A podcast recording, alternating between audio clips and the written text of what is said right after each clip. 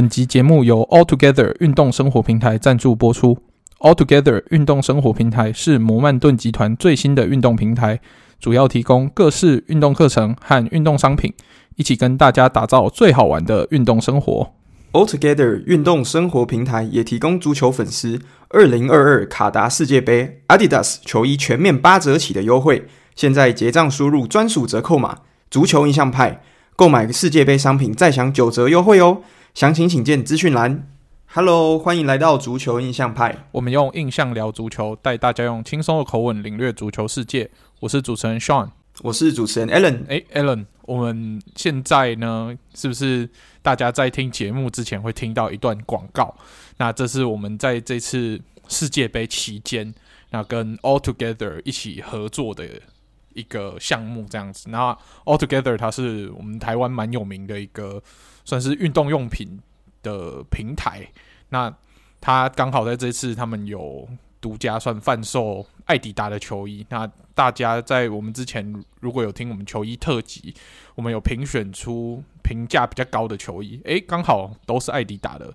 所以这次呢，我们除了有前面说的优惠，就是输入我们的足球印象派代码，可以。在全馆八折的情况下再打九折，哇！这个优惠在跟我们在欧洲看到的价钱比起来，哇，真的是有过之而无不及啊，对不对？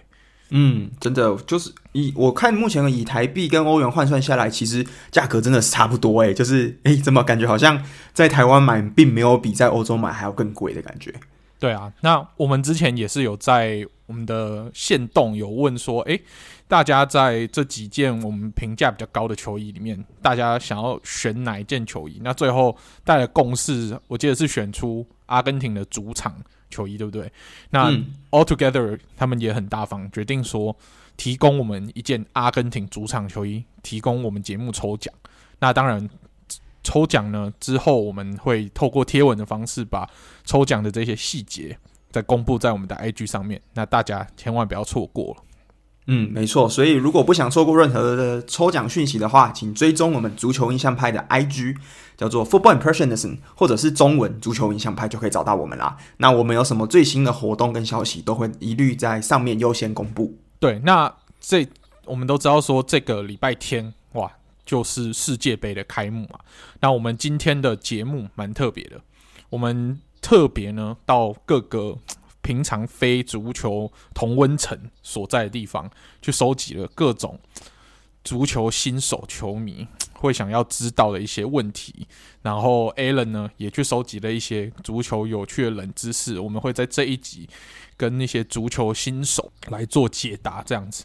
那有鉴于这一集有可能会很多足球新手，诶，第一次入坑我们节目，就透过这一集，我们来稍微跟大家介绍一下我们这个节目平常都在干嘛。那我是主持人 Sean 嘛，那我们节目呢，平常在没有世界杯的时候呢，我们就是会跟大家解析一下，诶，每周联赛发生的一些可能比赛内容啊，有趣的比赛啊，甚至足球大小新闻，然后一些辱没，然后跟大家分享一下我们的看法。这样，那我跟 Alan 呢，都是目前在德国念书的学生，那所以我们用我们。最熟悉的是德甲联赛，那所以我们会看，就是如果以联赛来说，德甲的占的比例应该是最多。那第二应该是英超。那也欢迎各位，如果平常对足球没有什么研究，这次呢，跟着朋友、亲朋好友一起看世界杯，看完之后，诶，如果有喜欢哪个球员，可以在世界杯结束以后去追随他的联赛，然后正式的入坑足球，对不对？嗯，我觉得台湾。是应该可能亚洲大部分的球迷就是，呃，真正入坑足球，应该很多人都是从世界杯开始入坑的，因为它毕竟就是一个全世界的同乐会嘛。那通常会参加世界杯的球的球员，一定会是那个国家最强的。那通常全世界最有名的球星们也会参加在这个算是这样子的一个同乐会上。那当然还是有一些，就是国家可能本身没有那么强，但实力非常有的啊，还是有。但是大部分你想要看到的，大概百分之八十世界上最强的球员都会在这次的世界杯里面出现。对，没错。那我们就可以开始回答一些，诶，足球新手最想知道的问题。那大家通常讲到世界杯，在台湾，大家见面第一句话不是说恭喜恭喜恭喜，大家第一个问的问题是什么是越位？那 Alan，你有没有一个很简单的方式让新手一听就知道，哎，什么是越位？我觉得越位就是大家常常说越位是什么嘛？那我觉得其实越位这个东西有一点点抽象，就是其实越位跟等一下我要讲的越位位置这两个东西其实是不太一样的。就是其实我们大家平常说的越位呢，其实是球员处在越位位置上之后发生的事情。好，那我先大概讲一下什么叫做越位位置好了。就是大家常常如果看到足球，或者是第一次看足球，这一次世界杯你会发现，就是大家如果在讨论越位的时候，比赛就会有一条线画在球员前面嘛。那这些线是什么？其实我觉得用一个我自己觉得我常最近这几年看球的一个经验来讲，就是当我就我的话，我的正前方不能超过，就是一定要有两名敌对的球员，那这样子我才不会处于越位位置。那什么是越位位置呢？越位位置就是说我是当我是球员的话，我的正前方。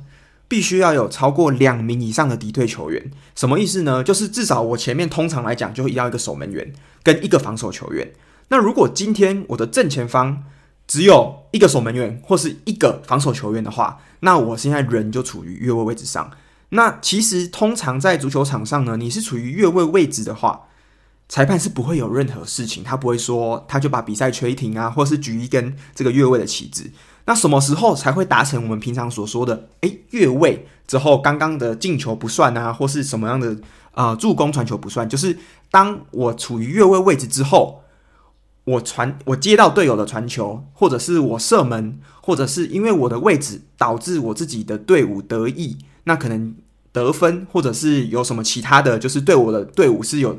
呃，得到好处的话，那这个时候站在旁边的这个边线的裁判，他就举出他的旗帜，甚至是现在以我们今年的世界杯开始，就会有一个新的叫做 VAR，就是这个呃电子的辅助裁判系统，那他就会跟大家说，诶，刚刚这个球员呢，前面他已经处于越位位置上了，那他之后做的这些事情都不算了，所以其实越位位置你就可以想象说，你要先处于越位位置，但是。你不需这个时候，其实你还没有任何做错事情的地方，而是你要处于越位置之后，如果你自己的队伍得利的话，那这件事情才会影响到整个球队跟吹判。所以，呃，我觉得就是一个很重要的数字啦，大家记得就是二这个数字就对了。那二是什么？就是你的正前方一定要至少有两名对方的球员。所以有时候你也会看到说，诶，不一定要守门员哦，你也不要不一定要就是啊、后卫。你可以，对方甚至是两个前锋也可以。总之，你的对面一定要至少有两名，呃，对方的球员在你的正前方就对了。所以这是我觉得自己最觉得最好的解释啊。那如果想要听我们之前有做过的比较详细一点的越位到底是什么，我们之前在前几集的节目，我们在我们节目大概刚开始做的前十集左右吧，在那个时候有些小单元里面都会有讲一些跟足球有关的知识，那个时候的讲解会更详细一点。那我觉得对于足球新手来说，刚 Alan 讲的这个是你可以去学习的知识，就是你有空的时候重复听听几遍，然后搭配球赛的内容就会可以了解。但是如果你是想要马上了解什么是越位的，最简单的事情，你就去看裁判有没有举旗子，然后进球的时候 V 他看完 VAR 有没有把那颗球取消。那如果没有取消的话，嗯，那。可能就是进球。那如果有取消的话，他要么他会跟你说哦是犯规。那如果你开始看到画面上有一些线的话，啊，那你就知道他越位了。这个对于足球新手来说是一个最简单的判断方式。对，对啦，你就看他们的电视上会不会画一条线，只要刚刚有可能，嗯、呃，刚刚这这名球员他只要身体任何一个部分超过这条线，就是越位。这是就是最简单的方法了，你也不用管场上其他人。你只要那条虚拟的线它超过就是越位。对，那如果你跟很懂球的看球，然后他在那个线画完他很生气的话，那你就知道那可能会有点问题。但是没关系，你是新手，你就尊重裁判怎么判，你就不用跟着他一起生气，这样子你看球会比较轻松。嗯嗯，没错。OK，好，那接下来我们解释完了越位之后呢，我们来进入诶、我们收集到几个蛮有趣的问题，其中第一个呢。就有来问我们说，哎，觉得谁没有入选世界杯国家队最 ridiculous 最不可理喻？然后他他可能是有在关心足球的，他就说，哎，这次像巴西的 Firmino，然后像 Gabriel，然后西班牙的 Ramos、De Gea、Tiago 都没有入选。那这个选择上是不是有一些问题，还是怎么样？教练的考量呢？那我在这边简单回答一下他这个问题呢。他刚刚写这些人，诶，的确都是蛮有实力的球员，但为什么没有入选？我觉得很现实的是，跟他位置重复的。有比他更好的球员，那教练当然有这么多人才可以选，他会根据自己战术的喜好去选择他最适合的。那 Firmino 当然以我们利物浦球迷来说，他一定得入选吧？他今年就我们利物浦这么多场，但是以巴西的教练来说，诶、跟他同位置的进攻球员人才济济啊，没非非他不可啊，所以没有选他是正常。那我觉得他刚提到这些人里面，我觉得最遗憾的应该是 Ramos 吧，因为。Ramos 的经验也好，然后今年也比去年更健康了，所以我觉得 今年他应该还是有机会可以入选，但最后教练选择把阵容留给年轻人，那把老将留下来，这个就是遗憾哦。那对我个人而言，谁没有入选世界杯国家队最不可理喻，我还是必须把票投给我们弗莱堡的荷兰门将 Mark Flecken 哦，就是我要为他抱不平。他在弗莱堡这两年的表现是多么顶尖，那教练只是因为哦，很德甲联赛 平常不熟悉，那就没有选他。这个虽然我没有反他的懂球啦，但 明明眼人也应该要选他的，竟然没有入选，我是觉得蛮不可以接受的。那 Alan，你有觉得谁没有入选你最不可以接受？我觉得，呃，目前其实回来再看谁没有入选的，大部分就是跟你你前面讲到差不多。那我觉得可能有些人会讲说，诶，这个现在目前在英国利物浦踢球的这个 Thiago，Thiago 也是这样算是世界上算是非常强的前锋，呃，不是中场。那他其实之前有带过拜仁啊，之后现在带到利物浦，那他其实就是一个中场的控球大师嘛。那今年大家想说，诶。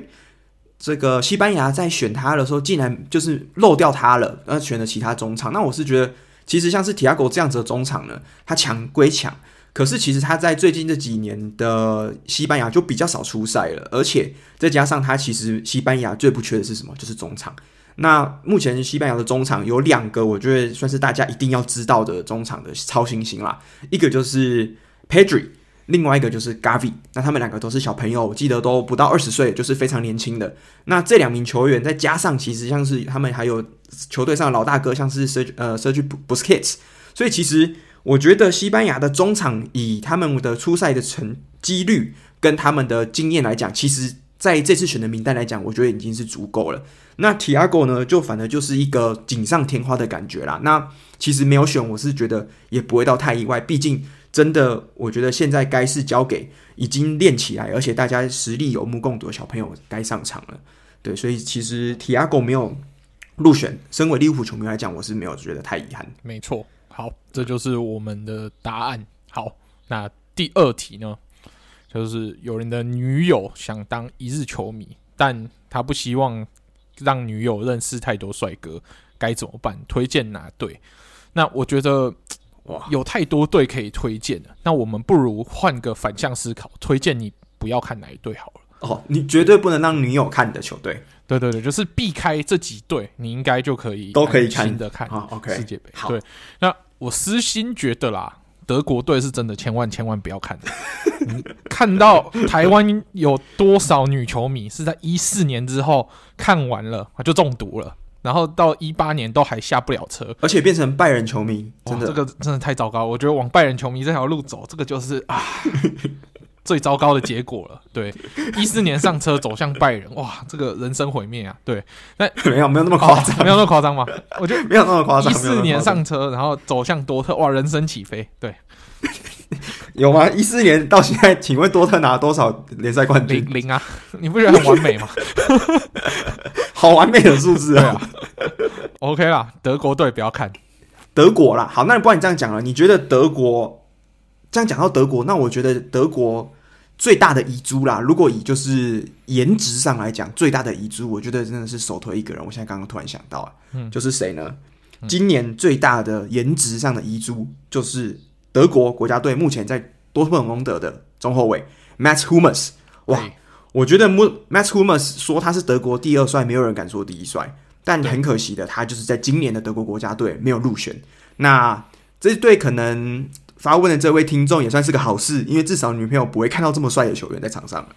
对啊，没关系啊，我今年已经亲眼见过他，跟他合过照了。他的这个遗珠已经不算是遗珠了啊。对啊，你看，像从上次看到 Hummels 本人到现在，目前还没有洗过澡嘛？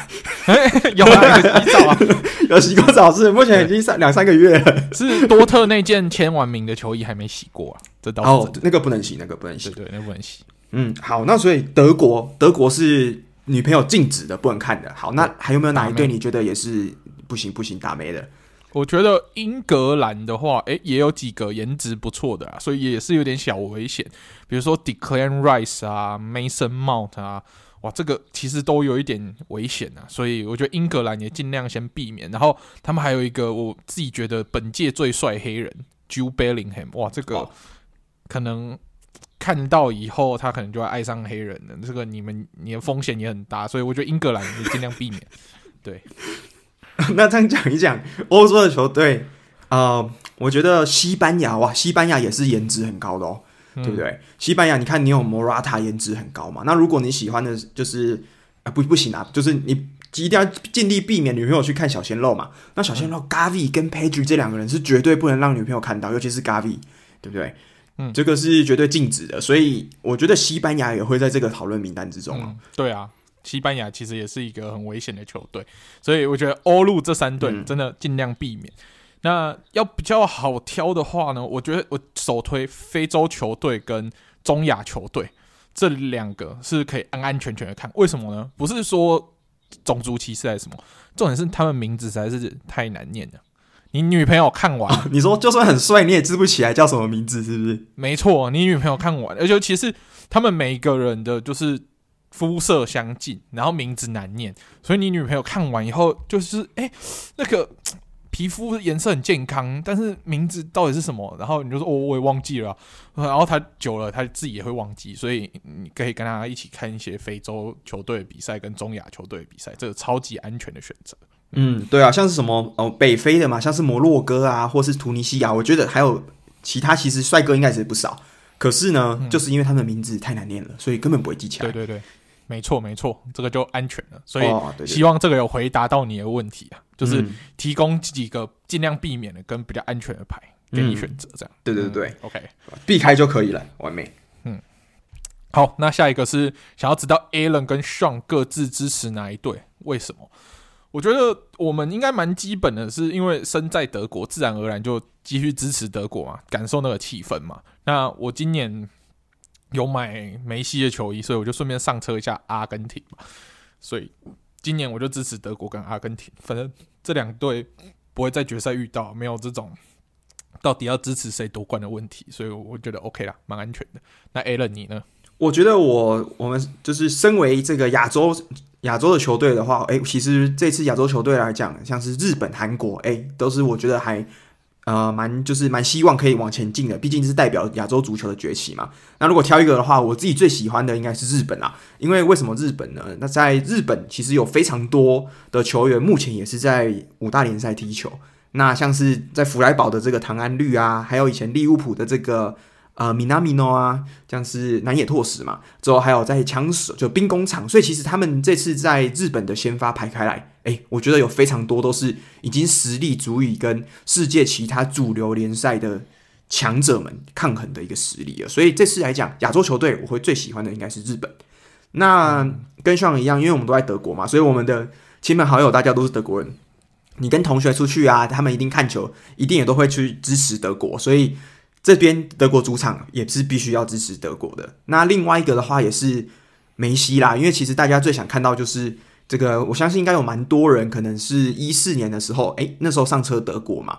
那另外一边其实一四年的时候有另外一群人是上车阿根廷，因为那时候阿根廷也是在当年是很强势的。那其实梅西他的最生涯整个算是最痛的一点就是他错过了太多次的决赛的冠军。那好不容易在去年。终于拿到了这个美呃美洲杯的冠军。那今年呢，他要挑战的就是他的唯一一座，就是大家最想要他得到的世界杯。那梅西之前被大家称为说他是下一个马拉杜纳嘛。那马拉杜纳的话，他就是一个曾经带领阿根廷夺得世界杯的一个传奇。那所以大家想说，梅西如果有办法在这一次就得到世界杯的话，那他就可以齐名马拉杜纳，变成就是以阿根廷来讲最伟大的球员。那他在世界其他地方的知名度跟他实力当然毋庸置疑了。但是我觉得对梅西来讲，他还是希望他可以变成他自己国家真正的那个传奇。对，嗯，所以没错，日本、德国、阿根廷，这应该是我会支持的。那下一个问题是，有人在问说哪里可以看免费的直播？诶，这个问题是不是感觉起来问的有点危险？哦、但我好危险！我要告诉大家一个非常安全又免费的直播，那是什么呢？我们之前是不是有介绍大家一款非常好用的 VPN 叫 Surfshark？那用了 Surfshark，你就把它点下去，点德国，然后我们之前也有。我们的优惠码 FootImp，那大家也去输入一下。如果之前没有买的，现在可以再入手一波。那如果之前买过了，诶，现在就可以发挥更好的功用，就是你把它点到德国，那你就位置跳到德国，然后呢来看德国的公式。德国的公式通常就是，比如说像是 Erste 那个是什么 RFD 吗？还有 CDF，然后还有 Z ZDF 这两台。通常都会播世界杯的比赛，因为它这个在德国算是全民运动，就是让大家随时随地想看都可以看。那这个是用电脑就可以看的，所以你也是电脑拿出来，然后 VPN 切到德国，然后上 ZDF 或 ARD 的网站，然后去看有没有 live 转播。那通常都可以看得到精彩的比赛，所以这个是一个合法又安全又。你只是需要听德国转播啦，但如果你都切静音，然后上我们 Discord 跟我们聊足球的话，诶，这个是一个非常棒的方法，对吧？对啊，没错。那我是觉得我们台湾在台湾的听众，对不对？如果有办法的话，还是支持一下台湾当地呃有这个转播权的单位，他们自己有推出很多。那如果是在海外的，嗯、就是像跟我们一样在海外读书之后，你又找不到收听的话，那我真的觉得 VPN 是一个最好的选择了，因为你有了 VPN 之后，你就可以。跳来德国之后，你就可以来，就是享受这个免费的公共资源的足球，然后这个真的是很开心，因为你就不用说，诶，我还要再额外为了这个看球还要再付了一大笔钱。那这个 VPN 呢，你平常也可以追剧啊，或者是你也可以就是跳区看，就是说看享受不同联赛的比赛。对，所以其实我觉得这个对一个像我们在身在德国的这些呃，算是海外的留学生来讲，真的是一个一大福音诶。嗯，没错。好，那。大家已经解决完看直播的这个困扰之后呢，有人问说：“诶，在这次世界杯可能会踢出来的潜力新星，我觉得踢出来这个可能比较不精确啊，因为基本上能够入选的都已经踢出来了。但我觉得他想要问的应该是有哪些新星值得观察吧？嗯、那我这边首推啦，我自己个人的最爱就是英格兰的 Jude Bellingham，A.K.A. 全世界欠他一座金铜奖的男人。”对，连在连在这个级数也要嘴一下。没有，他他就是今年我觉得英格兰综合实力最好的中场吧。那我也觉得他很值得在英格兰有先发的这个位置。那至于他能不能得到，还是要看教练愿不愿意给他机会。但如果他有上场踢球，我真的觉得呼吁啊，各位想要看球新新上车的球迷都要好好关注这个中场。他现在还没二十岁。你现在上车，你就可以跟大家说，我在他还没二十岁之前我就上车了。你就是资深 Bellingham，从小看他踢球长长大就可以这样用，知道了吗？那如果我要选一个的话，其实我也会选跟你我觉得哎的这个 Bellingham 蛮相似的球员哦。为什么说相似呢？因为这两个球员，这个球员也同样是在德甲踢球。那他的生长背景呢，其实也是跟英国息息相关。那是谁呢？就是前几年正式从英格兰转籍到德国的这个年轻的潜力球员，就是今年德国队入选里面算是最年轻之一的 Jamal Musiala。那 Musiala 呢，这名球员他目前是我刚刚讲，他之前其实是在这个英国跟英格兰跟德国这三个国籍之间做选择，那最后他是选择来对德国队效力。那他呢，是目前在整个德甲联赛的最强的球队之一的拜仁慕尼黑效力的。那他其实前两年大家就已经大陆陆续续有在讨论说，哇，这名年轻人他的这个盘带的技巧非常好，之后他对整个球场的意识空间感也很棒。那在这个球季，也就是说我们这一个二零二二年的赛季呢，他正式在德甲做了一个大爆发的事，就是让大家真的看到说，这名年轻的。不管是前锋，甚至是进攻中场也好，他的实力跟他的天花板有多高。所以我觉得今年来讲，Jamal Musiala 应该会有非常好的让他发挥的空间。不管是板凳出发，甚至是先发的话，我觉得他对今年德国队来讲，应该都会是占了一个举足轻重的位置。毕竟，其实像今年有一些德国之前蛮强力的。就是跟他同样位置的老将们，或是比较资深的老学长，哎，今年可能因为伤势问题没有选，没有入选，所以我觉得今年的姆斯亚拉会是我觉得以德国队来讲最有办法让大家就是眼睛为之一亮的超新星。没错，好，那就是 Jude Bellingham 跟 Jamal Musiala 这两个之前都有踢过英格兰 U 层级，就是 Under 青年层级的这个球球队的球员，那推荐给你们一起好好的关注他们。好，那下一个问题是，有人想要问说，小组排名跟十六强的对战有关系吗？我跟你说有。那至于细节是怎么样呢？之后呢，大家去上网查那个有一个算是进，就是各个排名的这个表呢，我们到时候应该在节目应该也会贴出来，让大家看一下。就是那个表上面有具体细节，说到底是哪一组的第一名要对哪一组的第二名。那这个。到时候我们在上一集有说到说，诶，为什么有一些国家在决赛才会遇到？那有一些国家在决赛之前就会遇到，就是按照这样子的排名出来。那具体的细节，我们到时候会贴出来给大家看，这样会更清楚一点。OK，没错。所以其实有些组别的，例如说有些东西，它其实两两支很强的球队，它其实注定了它在今年的决赛不会遇到，它可能要遇到就是最后就在四强遇到。OK，好，那下一题是。想请问，如果门将领红牌怎么办？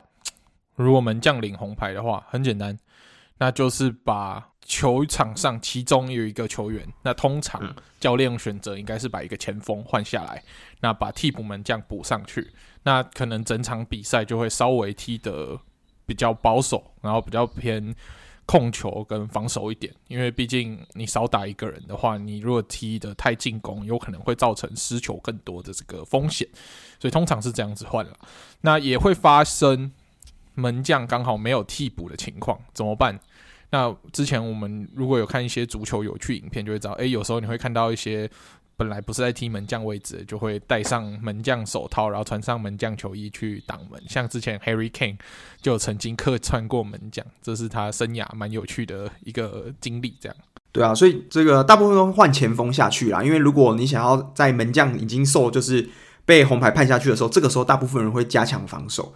那他可能不希望有这一个防守球员的损失，他们就会把，例如说刚刚说说 Harry Kane 比较进负责进球球员呢换下去，呃，之后再把。这个整个球队的那个配置往防守方往后补，这样子。，OK，好。那下一个问题是，哇，有人说他听了傻物有说一些国家队的 CP 啊，就是有一些男男感情特别好的。那有没有问说可不可以推荐更多可以嗑的？但是关于这个 CP 的东西呢，傻物有更深的研究。然后我们就在这边稍微跟大家讲一个比较讲几个比较浅的。那其实最明显的，在德国国家队，大家最喜欢看到的就是哥俩好。开 Havertz 跟 u l i a n Brand，哇，他们两个真的是每次只要有追踪他们 IG 就会知道，哦，每次都用限时动态在那边放闪，只要两个人在比赛有遇到呢，哇，就要互相 take 对方，然后连坐飞机飞到卡达都要坐在隔壁，哇，这个真的是如胶似漆啊，根本情同夫妻啊。嗯，对，对吧？没错，对啊。那英格兰的话呢，其实也蛮多人是说，哦，Mason Mount。Mason Mount 的话，可能跟 Rice 啊，然后大家都喜欢说哦，他们那个关系复杂，可能还有 Grealish 啊，等等等等的。那其他国家的推荐呢？我们之后会请傻物呢再跟大家整理。如果喜欢看这种 CP 组合的，可以去关注一下傻物的整理。这样 OK？嗯，没错。所以这个时候就要赶快敲完傻物，对，对对，要把这个 CP 赶快拿出来给大家看。没错。好，那下一个问题是，诶，想听听看，我们说一下。这几次世界杯，我们印象中最经典的赛事，那我到时候我们这一题回答，就我跟 Alan 一人选一场我自己印象深刻，然后觉得蛮精彩的赛事。嗯。那我自己选的话呢，这一场比赛不是什么淘汰赛的决赛，这场比赛是二零一八年的时候，那时候西班牙对葡萄牙这个伊比利内战，哇，那一场比赛的最后比分是三比三，C 罗。戴帽，但是没有赢得这个场比赛。但是这场比赛的对决算是有来有往，然后最后 C 罗真的是天神下凡，让大家那时候还是世界第一人的这个存在。那如果有兴趣的话，我真的很推荐大家可以去找出这场比赛的 highlight，就是二零一八年俄罗斯世足赛，葡萄牙对西班牙三比三的这场比赛非常精彩。那 Alan，你印象最深刻的是什么比赛？嗯，如果我印象最深刻的比赛，绝对会是二零一四年的，应该是四强赛吧？那你应该就知道我要讲哪一场了。哎呀，这个巴西人永远的痛。对对对，为什么呢？其实因为那个时候刚好我也在，那时候我还没有来德国读书。不过那时候其实我就刚好来，那时候人在德国，那那时候人在法兰克福的车站附近的饭店。那时候我记得是啊、呃、一个晚上，那那时候比赛，那那时候我记得我一开始。在比赛开始的时候，我就想说，哇，德国跟巴西这两支都是非常强势的球队，那可能会打得很焦灼，所以我想说，那我就先去洗个澡好了。结果没有想到，我正准备把水龙头打开的时候，发现德国就进球了。那我想说怎么办？我出来看的。那我想说，啊，OK，进了一球，还没事，没事，应该至少可能等一下巴西就会守，就是在得分得回来了嘛。那我进去再继续热我的热水，结果没有想到又再得了进了一球。那结果我我再回去看，哇！我想说不行，我那时候很犹豫，想说到底现在二比零要直接就是不要洗澡了，坐在这个饭店的床上看呢，还是我要直接先赶快去洗澡？就在我犹豫的时候呢，又进了一球。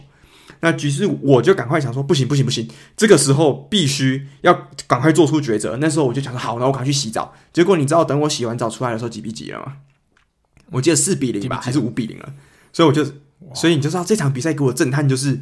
我第一次知道说，原来在世界杯的四强的这么重要比赛上，竟然可以有这么大悬殊的比赛。我觉得这应该也是这几年来我在世界杯看过两支在赛前都非常被看好的冠军热门，但是却以这么悬殊的比分。就是收尾的一场比赛啦，所以我记得那时候看到说，哎、欸，这个电视转播里面很多巴西的小朋友都哭啦，之后很多足球的球星，他们其实进球进到最后都不会庆祝了，你就知道说，哇，这个东西真的是百年难得一见的比赛，我觉得、嗯。那你的洗澡、嗯、洗衣服、洗碗魔咒是不是也从那个时候就开启？哎、欸，好像是哎、欸，去洗个澡回来发现七比一了，怎么会这样？对，Alan 只要就是去洗东西。不管洗什么，只要离开了，就精彩的事情就会开始发生。对对对对，，Alan 一个蛮有趣的魔咒啊。所以这个是那那时候，我记得那时候在法兰克福的车站呢，其实他们有专门发了一区是给巴西的球迷，就是加油。可能因为有很多巴西的移民，可能的人在德国。那我那时候印象中要开赛之前呢，他们其实很多人在很嗨很嗨很嗨。结果我隔天去的时候，整个现场收拾的干干净净，完全没有有巴西球迷逗留的痕迹。所以我想说，他们可能就是你知道，提早离场，非常的伤心啊。对啊，OK，嗯，好，那这是我们两个各自认为这几年比较印象深刻的经典赛事。那如果有兴趣的话，诶，自己也可以去翻翻之前的比赛，你有没有发现哪几个 highlight 可能观看数特别高？你可能就可以点进去看，为为什么它的观看数特别高？那肯定也是经典战役之一，因为太多了，我们也很难一一跟大家细细的娓娓道来，这样。嗯，没错。OK，好。那接下来有人问说，诶，比赛用球的演变是怎么从黑白色块变成现在的样子？我们大家印象中的足球就是一颗黑色、白色相间，然后有五五角形的一个球这样。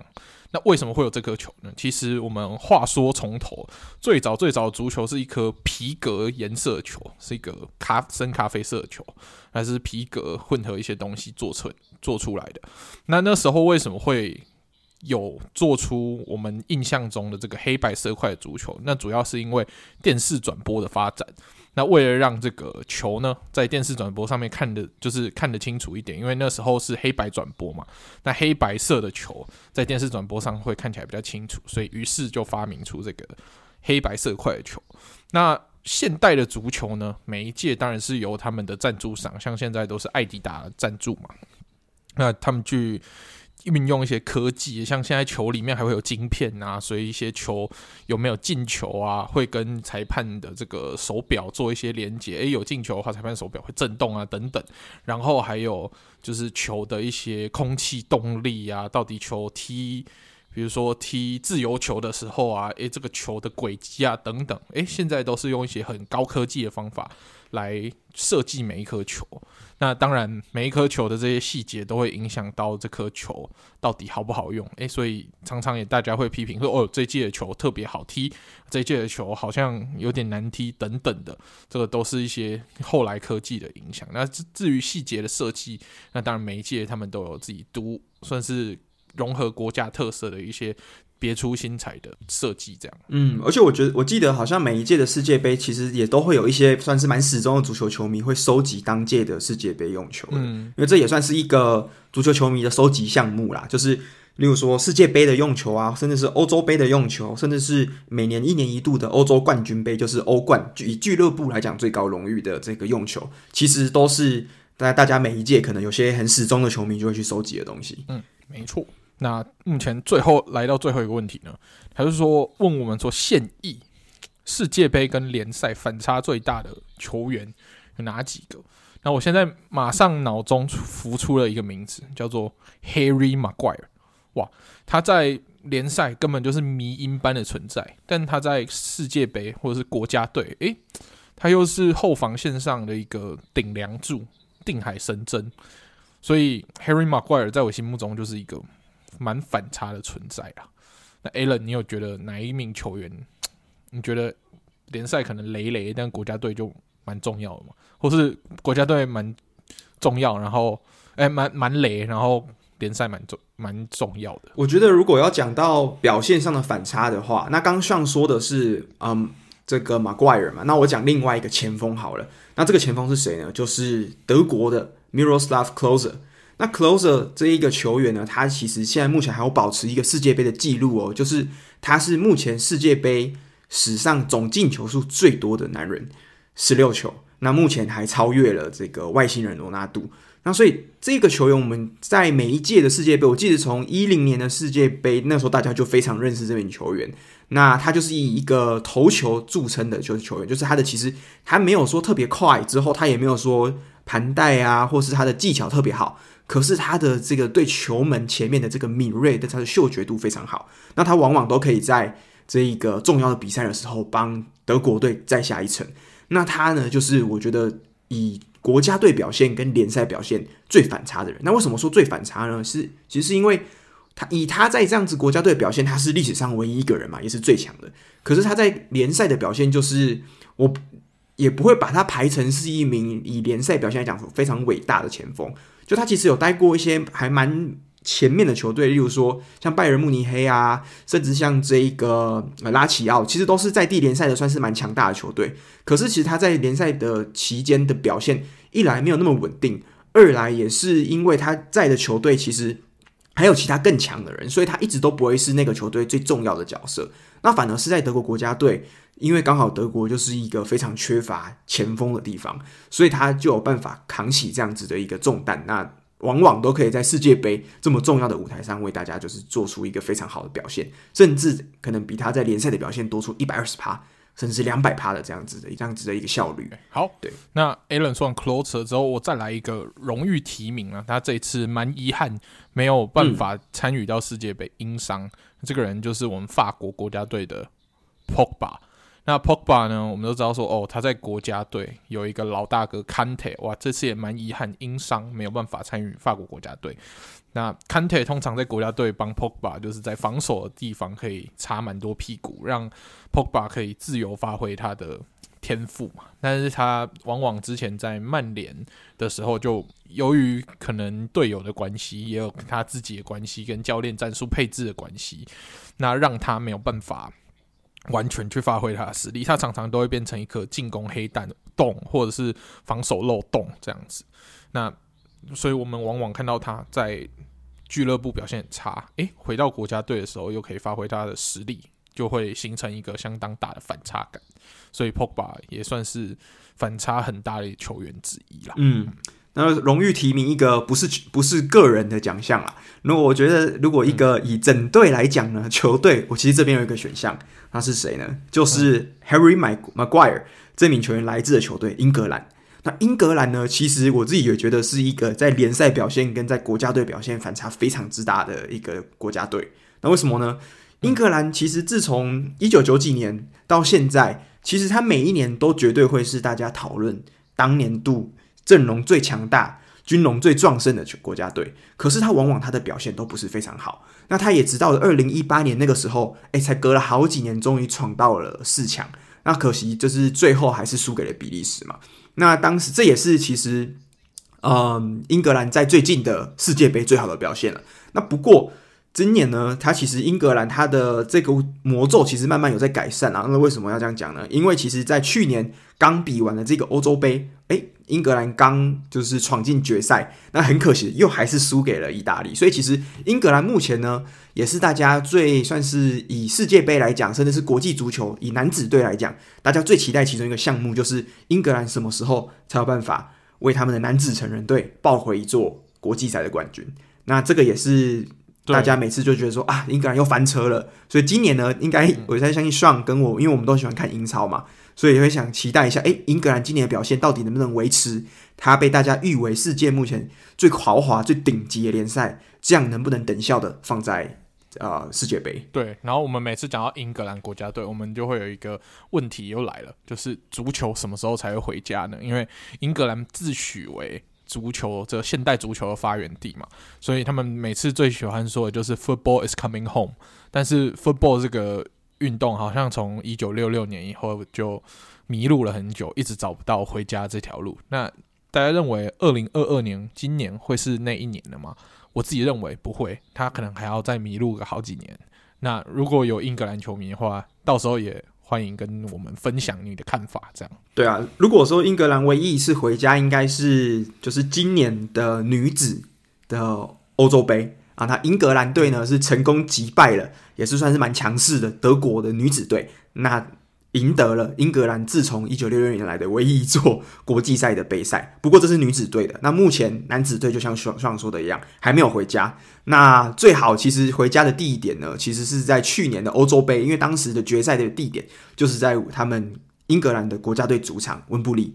哎，温布顿，对，所以温布利，哎，温布利，温布顿是打网球的，对对对，讲错，温布利。那所以其实当年我觉得最好的时机，应该就是在二零二零年的欧洲杯。如果那个时候回家的话，是最棒的结局。那接下来要等几年的话，真的是很难说。尤其是其他国家越来越强，像法国啊、巴西、阿根廷这样子强敌环视之下，要夺冠越来越难了，对吧？好，加油吧。嗯，OK，好，嗯，那以上就是我们精选的关于足球新手。对于这次世界杯的几大精选问，那接下来 Alan 有精选的一些冷知识要来考考我。嗯，没错。那我觉得讲到冷知识之前，我觉得还有一个我觉得大家会很常问的问题啦。那是什么问题呢？就是有时候如果今年大家在看世界杯的话，会听到主播，可能中文主播或是英文的主播，他讲说：“哇，这支球队目前他踢的是什么阵容？”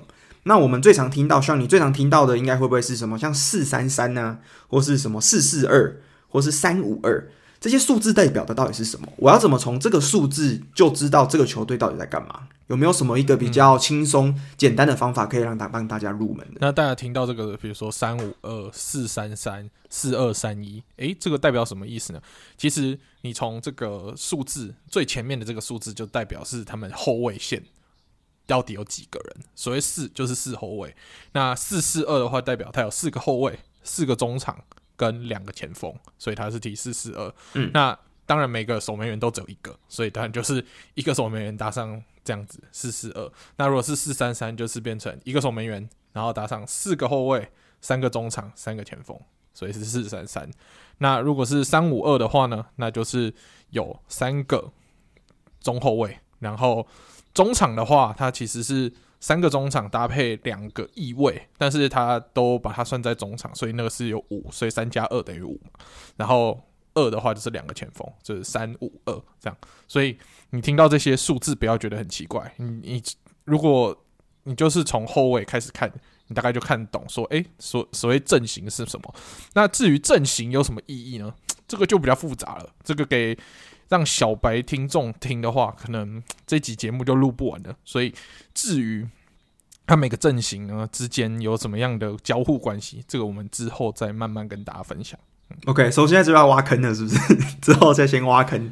对，就是我们要先让大家知道，就是看足球的乐趣。对，然后让大家想发自内心想要知道，哎、欸，这个到底是有什么奥妙？我们再来回答这个问题，不要一开始就把大家吓到，就退坑了，这样不好。那你觉得这一次就是参赛的三十二个国家里面最常见的阵型大概是哪些啊？你觉得大家如果一定要知道说好了，我就一定要知道这个阵型，那你觉得这样一个最前三名最热门的阵型会是？我觉得最热门的应该是四三三，然后四二三一跟三四三，或是三五二，就是。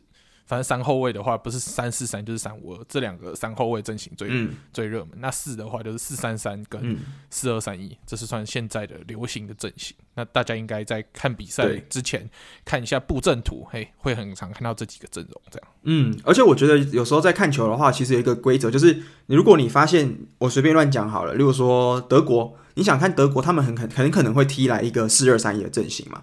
那你就想说奇怪啊，这些人我哪知道谁是四个后卫，谁是中间的两个中场啊？那些前锋是谁？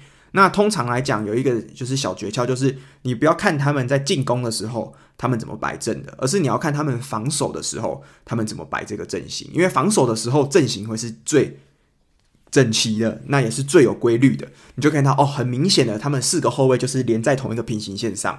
那可能会有两个中场在中间这样子，那最前面会有一个前锋做他们的箭头，所以其实我觉得以防守的时候来去看你所支持的球队的阵型，可能会是最简单的。嗯，没错。嗯，好，好，那我们现在进入下一个阶段，就是世界杯的冷知识。哇，今天准备了蛮多题冷知识哦，来吧。那像我问你，这个在所有的世界杯里面，这个我们先暖身啊。所有的世界杯的冠军里面，请问哪一支球队是拿过世界杯最多次的？当然就是我们的森巴军团五星巴西喽。啊、哦，巴西，所以巴西是目前算是参加过呃最多次决赛，那也是拿过最多次冠军的五星巴西。没错。那第二名你知道是谁吗？第二名应该是德国跟意大利并列吧？嗯，没错，德国最近一次是二零一四年的时候。那意大利最近一次夺冠呢，是二零零六年的时候，所以哇，这其实都是欧洲非常强大的国家。嗯、那很可惜，意大利呢已经连续两次都错过世界杯了。我只能说，这个国家队是真的很不幸运啦，因为其实他们的实力都一直有，毕竟他们在上一届的这个欧洲杯，最近的欧洲杯，他们还拿下了欧洲的冠军。那你想说，诶，欧洲最强的球队竟然没有出现在世界杯的舞台上？没错，这个世界杯就是这么残酷，常常会有一大堆爆冷门的。那今年的意大利，我觉得就是最冷门的一个国家队。没错，嗯，好，那法国的话是拿到了两次的冠军，哇，那所以其实法国今年呢，就是最近一次夺冠就是二零一八年嘛。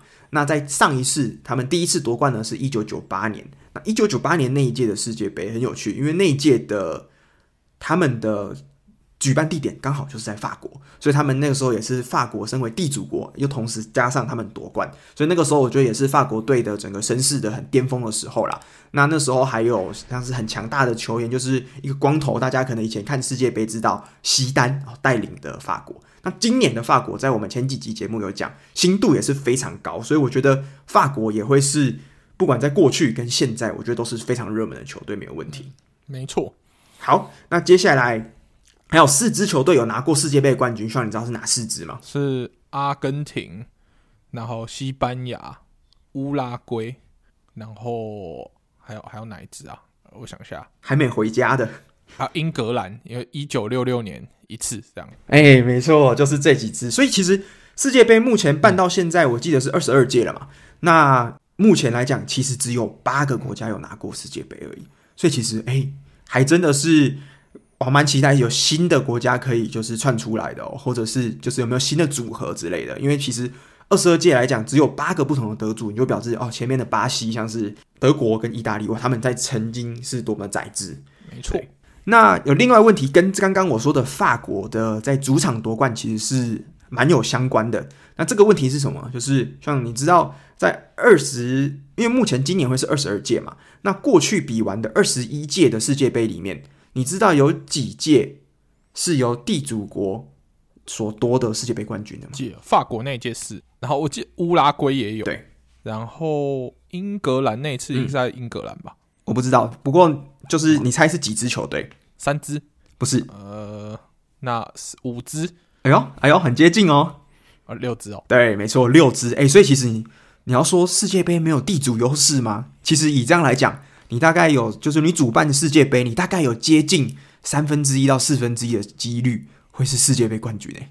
这个几率其实蛮高的。对啊。那今年的话，几率就是微乎其微啦，就是。就是今年毕竟是卡达主办嘛，那卡达如果今年拿到世界杯，哇，我觉得这个几率比我不知道，这个几率是比中乐透还要低，我觉得。对，我觉得如果你今年就已经买好运彩，说卡达要夺冠，然后你就觉得说哦，你一定可以赢很多，然后可以明天别墅靠大海的话，我真的觉得建议你洗洗睡比较快，这样。对对对对，这个是比较惨。好，那另外问题，哎，我觉得这个也蛮有趣的，就是。在过去呢，只有一支地主球队，就是在二零一八年，包含一八一年以前呢，只有一支地主球队是连小组赛都没有闯过就淘汰了。那你知道那一个国家是哪个国家吗？连小组赛都没有闯过就淘汰了吗？嗯，是哪一个国家？地主队哦，嗯，对，是意大利吗？不是，还是法国？也不是。诶、欸，嗯，难道是乌拉圭？也不是，巴西。最近的哦，还蛮近的世界杯。你回想一下，两千零呃一九九两千零二年以后的，两千零二年，嗯、德德国不是德国，一八年他们不是主办国哦，俄罗斯吗？俄罗斯那时候击败西班牙嘛，所以我记得他有进到前几名。对啊，对啊，所以你说两千零二年之后的，嗯、我都讲完了。你知道一零年的举办国吗？一零年的南非嘛，对不对？没错，就是南非啦。对对对对对。那南非那届其实我觉得也是我目前看球生涯我自己觉得最特别的，最吵的世界杯。好吵！他那时候我记得他有一个什么乌兹拉拉嘛，就是一个嗯，一直一个很长的笛子之后，大家一直吹。那乌乌兹拉，乌兹拉，对对对，乌兹拉。那。他那一届其实我是觉得是非常特别，他的那种异国风味是非常浓厚。那那一届的世界杯的歌曲呢，我也觉得是我目前来讲，我觉得最洗脑之一的，就是这个夏奇拉他在那边跳舞嘛，就是那个什么哇咔哇咔嘿嘿那一首，对、嗯、对，所以南非是目前唯一一支在小组赛就被淘汰掉的地主国。那第二支呢，很有可能今年就会出来，所以大家可以拭目以待。卡达嘛，对对对对对，很有有可能，但有可能它会变成很大的黑马，所以不一定。没错，嗯，好，那下一题，下一题呢？像你知道，在世界杯从第一届到现在来讲，所有的球员里面，最菜市仔名就是最常出现的球员的姓氏是哪个姓氏？是 Martinez？不是啊，不是啊，不是啊，这个方向是对的吗？哎，是对的。我觉得我虽然不知道你怎么想，但是我觉得你的逻辑应该是对的。不是马蒂内斯哦，那是什么？和 Korea 不是 Korea，呃，还有什么？Müller，Müller 不是。哦，那应该是比较南美洲一点。哎，对对对，这个方向很好。哎，不是马蒂尼斯哦，Hernandez，哎，很接近哦，字尾很接近哦，Fernandez。也不是，Alvarez。也不是。已经几乎把南美洲的菜奇亚苗讲过，还但是你还差一个，一个还菜奇亚，还有也是什么的的吗？也是什么 S 的，E Z 结尾的，或是 E S 结尾的，E S 或是 E Z，E Z 哦，嗯，呃，Torres，呃，不是，不是，还还有还有什么啊？或者你把所有南美洲菜奇亚苗都猜完了？提示吗？要不要提示？好，嗯，提示开头是 G G，对，Jimenez，诶，不是啊，不是 Hemanis 哦不是 Gonzalez，诶，没错，就是 Gonzalez，哦，他是世界杯所有登陆过的球员里面最常出现的姓氏。那我相信像说的这些 Martinez 啊，或是什么 Hernandez，我相信应该也很多啦。但是目前来讲是 Gonzalez，完蛋了。现在 Gonzalez，我我想不到一个足球员，我只想得到棒球员。现在是不是没有有名的 Gonzalez 在踢足球啊？Gonzalez 还是有啦，但是呃，像西班牙这次有一个小将嘛，Nico Gonzalez，对不对？哦哦还虽然他没有入选，但还是有一点点。嗯、那这次我相信应该在南美洲的队伍，应该还至少会有一个 Gonzalez，只是可能我们目前现在想不到而已，或者是他隐藏在他那个长长的一串名字里面的其中一段。对，嗯，没错。好，那。你知道世界历世界杯历史上呢，有一支国家队有参加过每一届，从第一届到今年为止，总共二十二届世界杯的比赛，是哪一个国家呢？五星巴西。哎、欸，没错，哎、欸，这个算简单了哈，这个算简单的。嗯，因为早年的世界杯欧洲国家没有参与，所以一定不是欧陆的国家。对对对，所以他巴西呢是目前唯一一次就是还有这个场呃这个全勤奖的这个同学，巴西。嗯，对。好，那在另外一个问题，我觉得蛮有趣的。请问，在世界杯最常出现的比赛的比分是多少？一比零。哎，这个也蛮蛮厉害的，就是一比零，没错。那我相信这一个当年二零一零年的西班牙应该是帮这个记录刷了蛮多分上去的。我记得他们在淘汰赛从头到尾都是一比零结束的。对啊，因为世界杯它毕竟到小组赛之后，它就是一个单淘汰比赛。嗯、那单淘汰的比赛，大家会踢的比较保守一点，所以会一直出现一比零。毕竟实力已经很接近了。那踢了保守之下，你最后要分胜负，你不是 PK 就是这种一比零超级低比分的比数，对，嗯，没错。好，那还有一个问题是，在世界杯的决赛历史上，只有两次是有这个以最后 PK 大战决胜负的。那有一个国家都参与在其中，你知道是哪个国家吗？PK 大战分胜负吗？对，我想一下，最近几年。有 PK 大战分胜负的吗？一八年没有，然后一四年没有，一零年没有，然后零六年啊，零六年是有意大利跟法国。那我猜意大利。嗯，没错，意大利。那你你还有印象？意大利曾经在另外一次的世界杯有踢 PK 的经验吗？我知道，就是八九踢飞他那颗重要的。PK，然后让意大利输掉嘛，对不对？对，没错，没错。所以其实在这里面呢，所有二十二届目前来讲，只有意大利有参与过两次，就是有 PK 大战的决赛。那第一次是什么时候呢？第一次是一九九四年的时候，那个时候是巴西跟意大利参与决赛，那就有一个名场面啦，就是当年其实这个把小小辫子，那曾经是佛罗伦斯非常强大的球星，就是八九，他当年呢其实差一点成为。英这个意大利的国家的英雄，但是他就是因为踢丢了这一颗十二码的这个算是点球大战啦，所以导致他当时其实被意大利人算是批评的蛮惨的，那也变成他一辈子的伤痛。那第二次呢？诶，第一次是第二次的赢家就变成意大利了，因为这是两千零六年。那两千零六年决赛呢，就也是在德国举行的。那在那个时候决赛参加队伍是意大利跟法国。那法国的话，其实在这一次的世界杯的决赛有一个算是小插曲啦，就是我们刚刚前面说的，九八年带领法国赢得世界杯冠军的这个席丹呢，那也是在零六年算是他的生涯的最终之战。那没想到呢，他的生涯在最终之战，也就是世界杯的决赛舞台上，竟然是以一张红牌被出驱逐出场。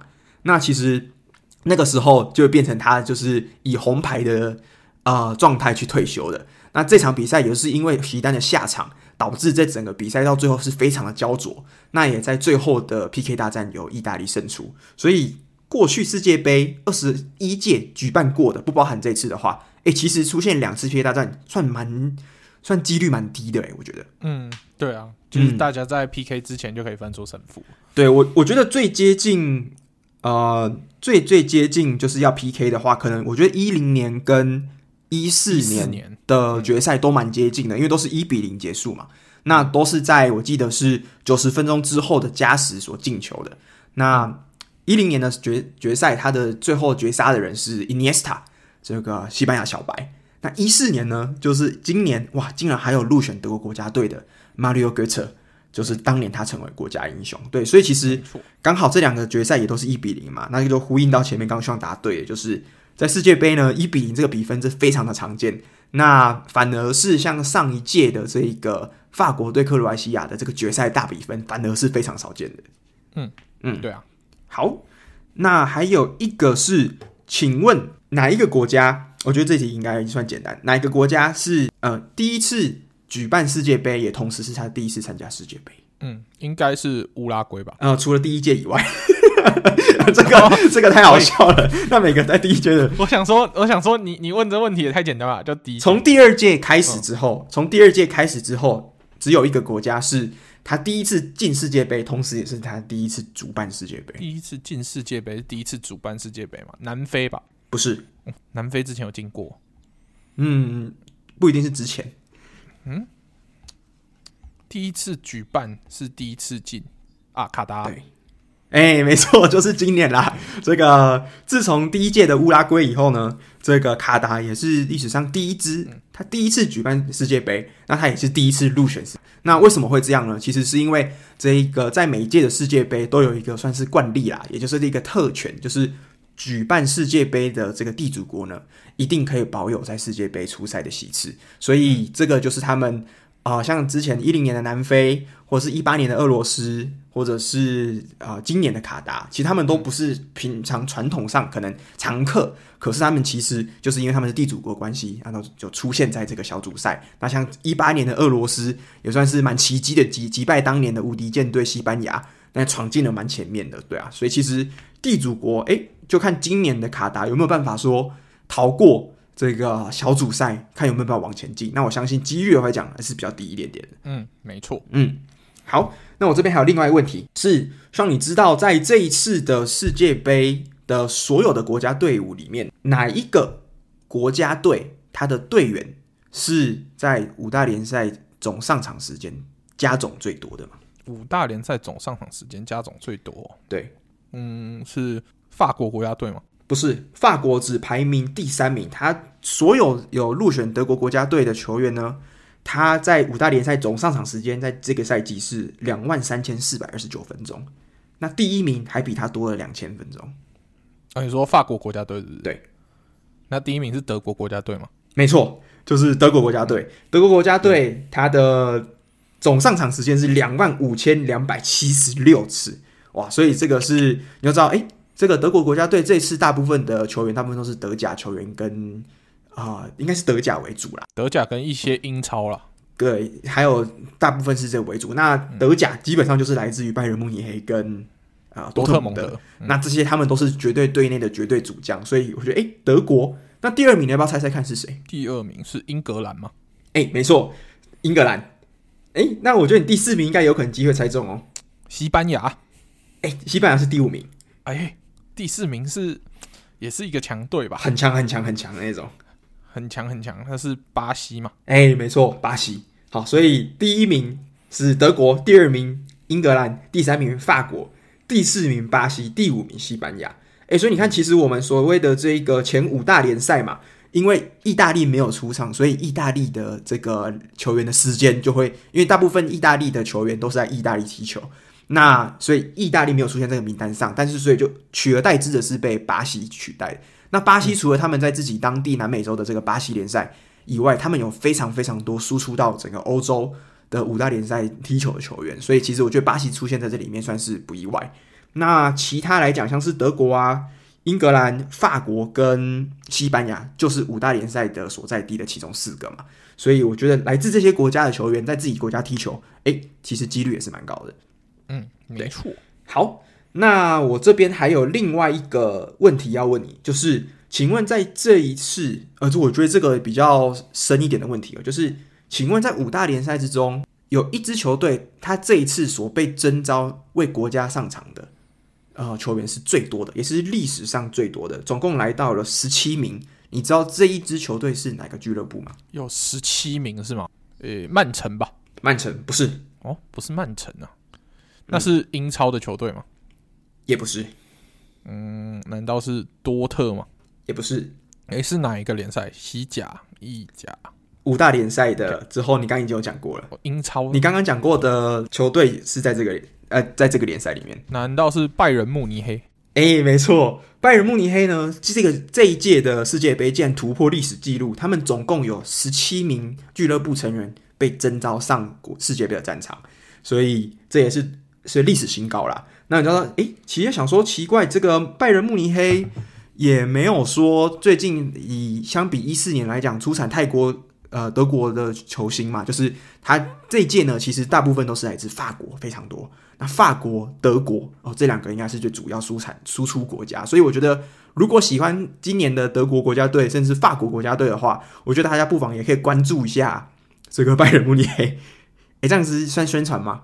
就隐隐性拜仁迷嘛，就让你宣传隐性拜仁。OK，就不妨一下可以关注一下拜仁慕尼黑啦，因为拜仁慕尼黑呢，基本上就是德法算是双国的这个混合体。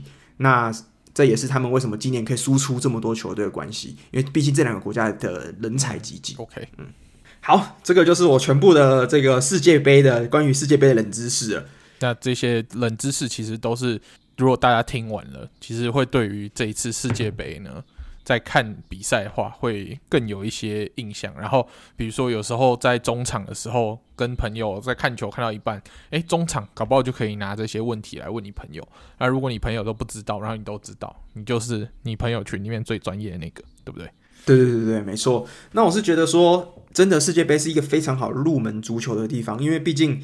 有非常多人都是四年才看一次足球，那你会有一群跟你一样，就是诶还在摸索足球这个运动的一群好伙伴。